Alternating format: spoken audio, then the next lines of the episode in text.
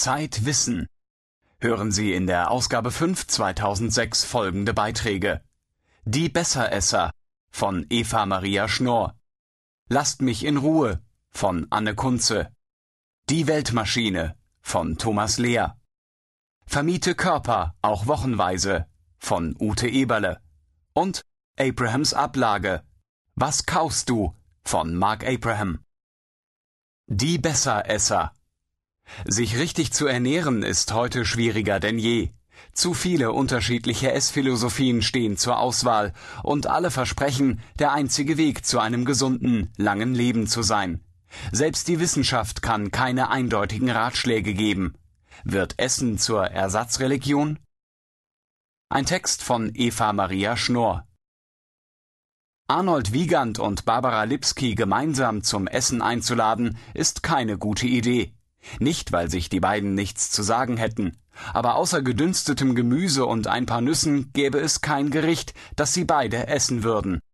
Wiegand ist Veganer, Fleisch und Milchprodukte kommen ihm nicht über die Lippen, dafür jede Menge Vollkorngetreide und Obst. Auf Lipskis Speiseplan dagegen dominieren Magerquark, Joghurt, Fisch und Fleisch. Sie ernährt sich kohlenhydratarm. Das heißt dann die Logi-Methode und bedeutet kaum Getreide, wenig Obst. Nudeln gab es bei ihr zum letzten Mal vor zwei Jahren. Die Inhalte ihrer Küchen und Kühlschränke sind einander so ähnlich wie Antarktis und Amazonas Urwald. Und doch sind Wiegand und Lipski überzeugt, dass genau ihre Form der Ernährung die gesündeste ist, zumindest für sie selbst. Extreme Sonderfälle? Nicht wirklich. Wer Freunde zum Essen einlädt oder auch nur mit ihnen gemeinsam am Tisch sitzt, merkt schnell, immer mehr Menschen essen immer mehr Sachen nicht. Manchmal, weil sie etwas noch nie mochten oder weil sie es tatsächlich nicht vertragen, aber meistens, weil sie sicher sind, ohne Milch, Fleisch oder Nudeln gesünder zu bleiben, fitter zu sein, sich besser zu fühlen und vielleicht sogar länger zu leben. Was allerdings denn nun wirklich gesund ist und warum, darüber gibt es mindestens so viele Meinungen wie über die Frage, was Glück ist und wie man es erreicht. Vegane Ernährung kommt der natürlichen Ernährung am nächsten, sagt Arnold Wiegand. Die Logi-Methode heißt auch Steinzeitdiät, weil sie der ursprünglichen Ernährung entspricht, sagt Barbara Lipski. Was denn nun?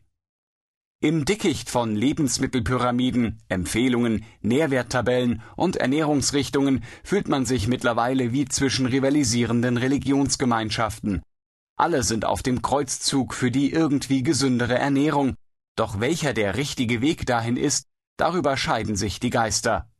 Abgesehen von Sex und Religion gibt es wohl kein Gebiet, auf dem so viele Mythen, Glaubenssätze und Heilsversprechen existieren wie bei der Ernährung. Doch selbst die Wissenschaft ist nicht der große nüchterne Aufklärer.